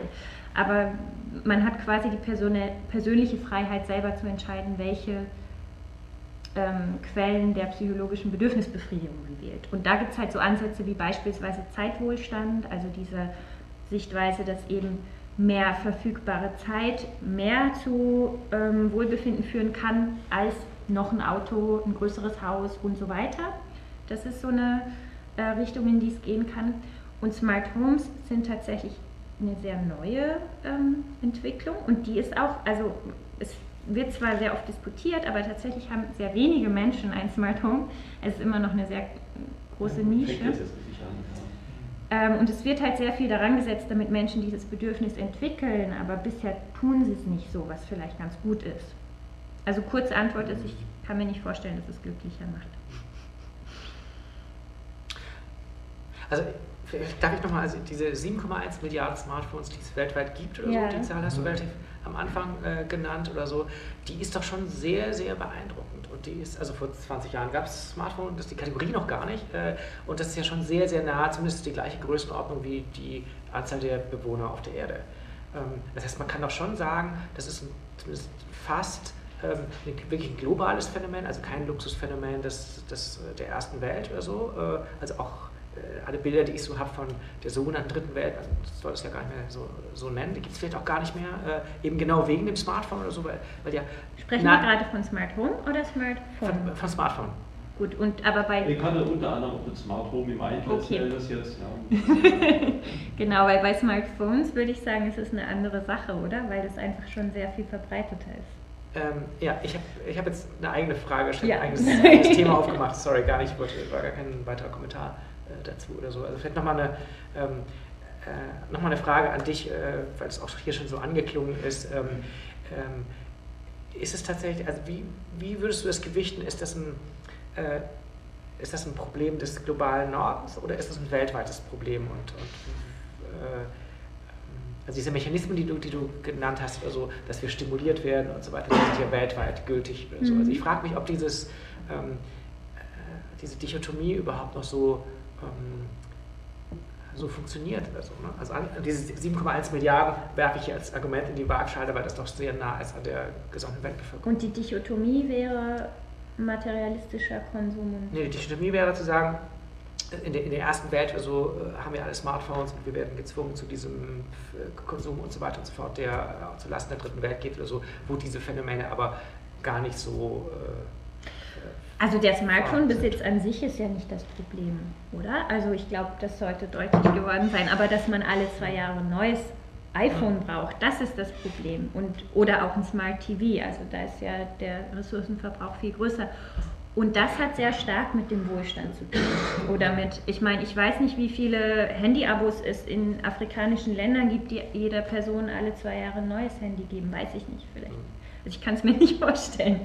Ähm, deswegen, klar, also es, es heißt ja nicht, dass die Menschen im globalen Süden alle keine digitalen Technologien nutzen, gar nicht. Hm. Aber dieser verschwenderische Konsum, den trifft man, glaube ich, hauptsächlich hier an. Hm, hm. Okay.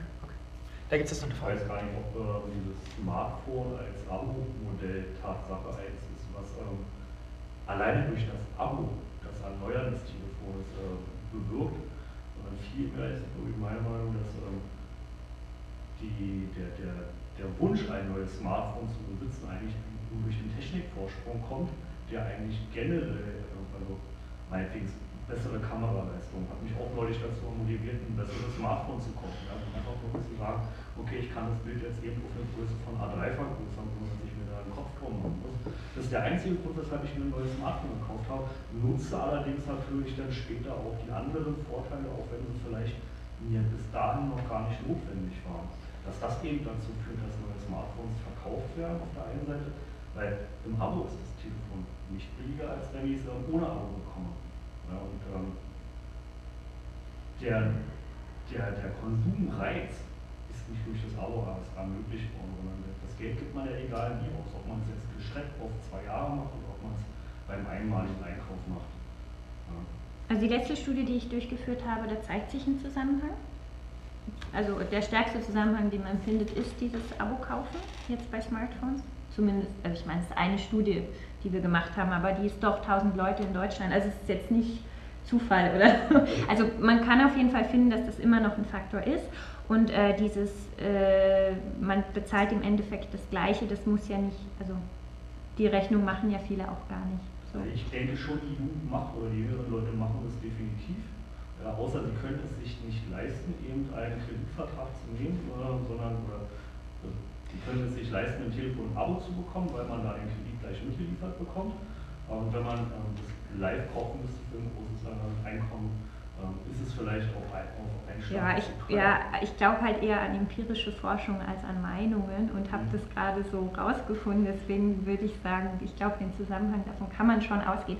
Es bedeutet aber nicht, dass quasi dieses Bedürfnis nach neuen Sachen und diese, man will die neueste Technik besitzen, das ist da auch einen starken Zusammenhang. Das schließt sich gar nicht aus. So. Wenn das die Frage beantwortet. Ja. Es gab vor einigen Jahren mal äh, so eine Idee, ein äh, modulares Smartphone herzustellen, wo man immer wieder Teile austauschen kann. Also mhm. beispielsweise eine bessere Kamera reintun, eine größere, äh, einen stärkeren Akku äh, oder auch den Arbeitsspeicher oder sowas. Äh, ist, das eigentlich noch relevant. Ich hatte den Eindruck, das Thema ist relativ schnell in der Versenkung verschwunden, aber könnte jetzt eigentlich noch ein bisschen neuen Auftrieb bekommen. Ist da irgendwas?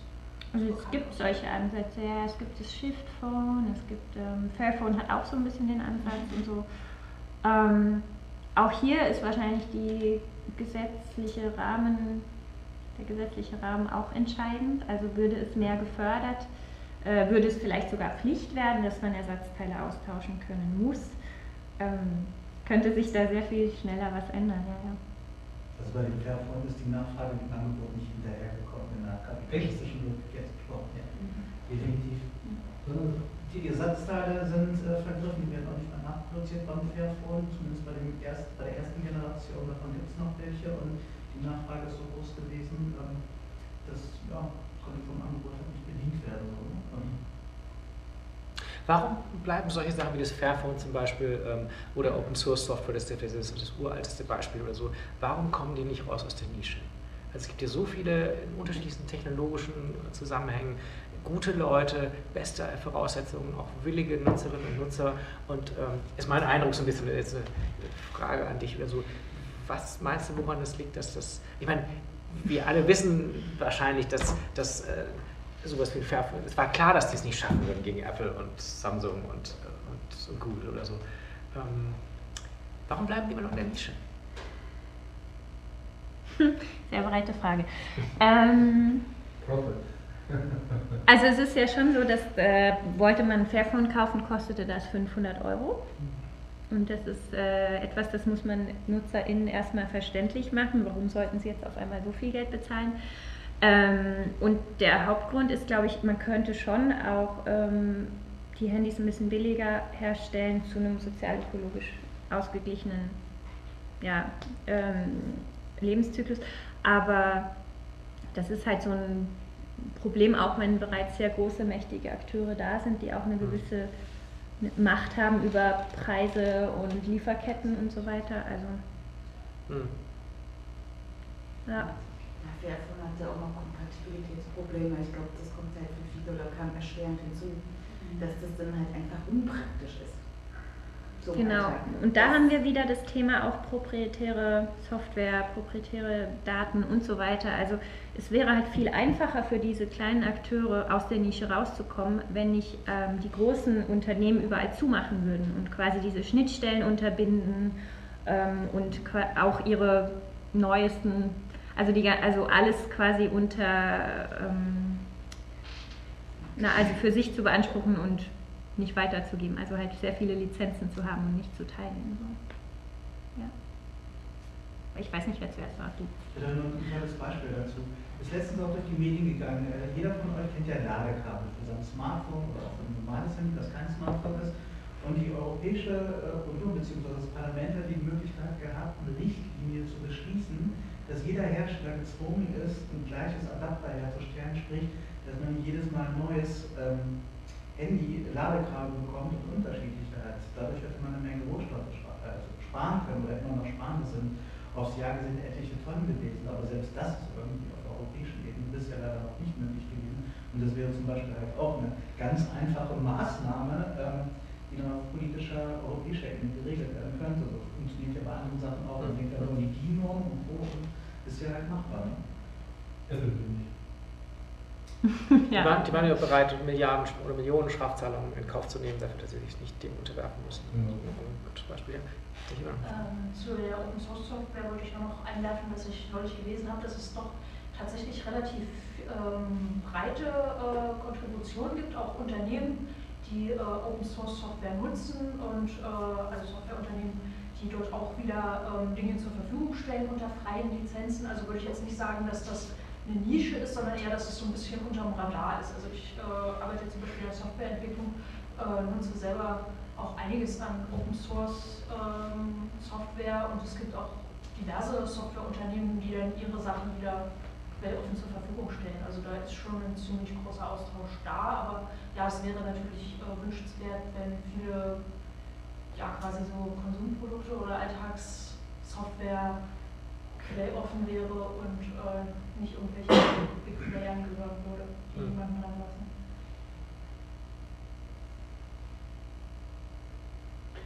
Ähm, viele von den großen Playern behaupten ja nun, dass sie ja im Grunde schon irgendwie grün wären letzten Endes. Ja. Samsung behauptet ja wohl auch, dass sie ihr, ihre Rohstoffe da aus dem Kongo äh, nicht irgendwie konfliktmäßig und kinderarbeitsmäßig und so weiter, ja, die geben doch alle Versprechen schon ab, ja, dass die Rohstoffe, die sie verbrauchen, alle in irgendeiner Art und Weise äh, aus ordentlichen Quellen kommen würden und so weiter. Kann man nur glauben, vielleicht auch nicht. Ja. Ähm, ähm, äh, wie nennt sich das? artisanalen Bergbau, also mit Kinderarbeit und äh, wenig Maschineneinsatz und so weiter, sorgt nun aber gleichzeitig im Kongo vermutlich auch für eine Menge von Arbeitsplätzen, ja, die eben mit der Großtechnik der Großkonzerne so in demselben Maße nicht stattfinden werden, weil, weil eben in völlig anderer Art und Weise gefördert wird. Ähm, äh, ist nicht schon ein gewisser Druck eigentlich irgendwo da durch bestimmte soziale Bewegungen im Grunde genommen, dass die großen Player nicht eigentlich doch gezwungen sind, irgendwelche Standards zu beachten? Wie Kinderarbeit im Rohstoffsektor und solche Sachen eben? Insofern könnte man ja sagen, wenn genügend Druck besteht, dann äh, würden die, die, die Großkonzerne schon sich halbwegs anständig verhalten. Druck von Seiten der ja, Gesellschaft, Regierung und so weiter. Es hat halt mehrere Dimensionen. Also einerseits, je kleiner und dezentraler die Gewinnung in solchen äh, nicht so schönen privaten Minen, ähm, führt halt auch dazu, dass das unglaublich schwer zu kontrollieren ist. Also wir können es einfach ressourcentechnisch kann sich das kein Unternehmen leisten, in jeder dieser Minen zu kontrollieren, ob da nicht doch, ob die nicht einsturzgefährdet ist. Und die Frage ist auch, wie viel ist ein Arbeitsplatz wert, wenn man sich anschaut, wie viele Menschen in solchen Minen sterben. Also das, da wäre ich jetzt vorsichtig mit einer, mit einer Einschätzung. Aber generell ähm, kann es ja auch förderlich sein, dafür, also große Minen zu haben, die gewisse Sicherheitsstandard einhalten können. Ähm, und vielleicht ist es dann gar nicht so schlecht für die Familien, die, äh, von denen viele im Bergbau sterben. So. In diesem Fall. Ähm, aber ich bin da jetzt überhaupt keine Expertin. Da gilt es halt auch, die Optionen abzuwägen. Klar, also da, da würden wir das Pferd jetzt natürlich auch von hinten aufzäumen oder so. Ne? Also das ist das, das Ende der langen Kette oder so, der Verzweiflung letztendlich und des, des Marktes, der Marktgesetze oder so, wenn da jemand äh, sein Leben riskiert in so einer, Eigen, in so einer, in so einer Eigenbaufirma. Ähm, äh, ja, da. Ja, ähm, weil wir jetzt hier bei der Rosa-Luxemburg-Stiftung sind, inwiefern sind denn diese Forderungen schon mal zu den politischen Parteien vorgedrungen? Also, welche haben denn da irgendwie konkret was in ihren Parteiprogrammen oder so? Ähm, also dieser Vorstoß, Vorstoß, im Bundestag, den ich äh, kurz genannt habe, der kam von den Grünen. Ich glaube, da ist schon einiges im Tun. Mhm. Ähm, die Bits- und Bäume-Bewegung selber ist ja eigentlich eine junge zivilgesellschaftliche, sehr lose Vereinigung von Menschen, ähm, die jetzt nicht die Lobbytüren, äh, da nicht die Klinken putzt oder ich wüsste nicht davon. Aber ähm, natürlich die ganzen Trägerkreisorganisationen, die dabei waren, die arbeiten weiterhin mit diesen Forderungen und bringen die auch ein. So. Aber wäre natürlich schön, wenn da noch mehr Wirkung da wäre. Also ich denke, dass die Nachhaltigkeit und der Kapitalismus, also die Profitmaximierung, sich ja nun überhaupt gar nicht verträgt. Das sind ja eigentlich Gegensätze. Und ich kann mir das also vorstellen äh, bei der EU, wenn Sie sagen, äh, es gibt die Möglichkeit, dass man nur noch einen Adapter für alle Handys hat, dann kann ich mir die Lobbyisten vorstellen, wie sie alle zu den Abgeordneten hinpiesen und sagen, Arbeitsplätze sind in Gefahr, denn, äh, äh, denn ne, wir können nicht mehr genug absetzen und so weiter. Also so läuft es eben im Moment. Und wenn dann ab und zu mal so eine kleine Nische ist und wir dürfen dann über Nachhaltigkeit reden und es werden auch irgendwie Kongresse bezahlt vom, vom Staat, damit wir so ein bisschen über Nachhaltigkeit reden können und wir, wir plappern auch und haben dann gute Ideen und, und irgendjemand, eine Partei schreibt das auch auf, aufs Programm auf. Aber um, solange wir das System haben und Profitmaximierung die oberste Maximierung ist, äh, der alles untergeordnet ist, wird sich natürlich auch nichts ändern. Wichtig ist ja, dass, dass vielleicht auch man sagt, so die, die, ähm, die Maxime für unsere Wirtschaft ist nicht mehr Profitmaximierung, sondern zum Beispiel äh, Umweltverträglichkeit. Aber das gibt es nicht. Also Umweltverträglichkeit, nein, das ist, das ist etwas, worüber wir reden dürfen, worüber wir, wo wir auch, äh, was weiß ich, Fridays for Futures äh, machen können. Aber das System und Nachhaltigkeit, die vertragen sich nicht. Also Nachhaltigkeit und Kapitalismus, die schließen sich aus. Ja, also tut mir leid, ich, äh, alles andere sind dann auch Mischerei. Ja, aber zum Glück ähm, hält sich nicht jeder Akteur streng an die kapitalistischen äh, Regeln. Also ich glaube, es stimmt, wenn man es auf einer sehr abstrakten Ebene betrachtet, aber es gibt auf jeden Fall viele äh, Unternehmen, Akteure, politische Akteure, private Akteure, zivilgesellschaftliche Akteure, die sich nicht dieser kapitalistischen Verwertungslogik unterordnen, sondern eben andere Ziele verfolgen. Also ich gebe Ihnen absolut recht, dass es ähm, für das Gesamtsystem extrem hinderlich ist, an dieser Kapitalismusideologie festzuhalten. Ich würde aber nicht sagen, dass alle Akteure dieser Ideologie folgen, sondern natürlich gibt es zum Glück viele Akteure, die sich dem entgegenstellen. Es gibt gemeinwohlökonomische äh, Betriebe. Es gibt auch viele Betriebe, die sich dem Postwachstum, den Postwachstumsideologien verschreiben. Also die gibt es ja alle auch. Oder es gibt Solavis und so weiter. Also die ganzen Akteure, die eben in eine andere Richtung gehen. Und ähm, es, es grenzt so ein bisschen an diese Diskussion, wie kann man das System verändern. Und man kann es eben auch von innen heraus verbessern. So. Das nur so als, ich, also ich will gar nicht Ihnen widersprechen, ich will das nur hinzugeben, dass es eben wäre es tatsächlich so, dass alle Akteure sich längst den kapitalistischen Logiken komplett verschrieben haben, würden wir vielleicht gar nicht mehr hier sitzen. Kann ich mir vorstellen.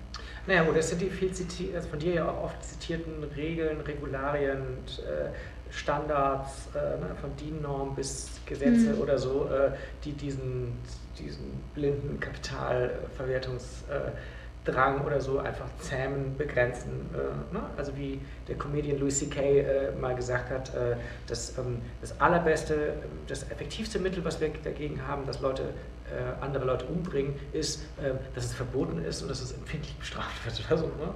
Ähm, und das könnte ja vielleicht auch für Standards von Schnittstellen, ähm, äh, wie lange hält das Smartphone, ähm, äh, dynamische Obsoleszenz oder so, äh, ja auch gelten. Wenn es da wirklich empfindliche Strafen gäbe oder so, dann wäre da vielleicht auch trotz kapitalistischer Logik oder so äh, Schluss damit. Genau, also ich will gar nicht sagen, dass das Verhältnis ausgeglichen wäre, absolut nicht.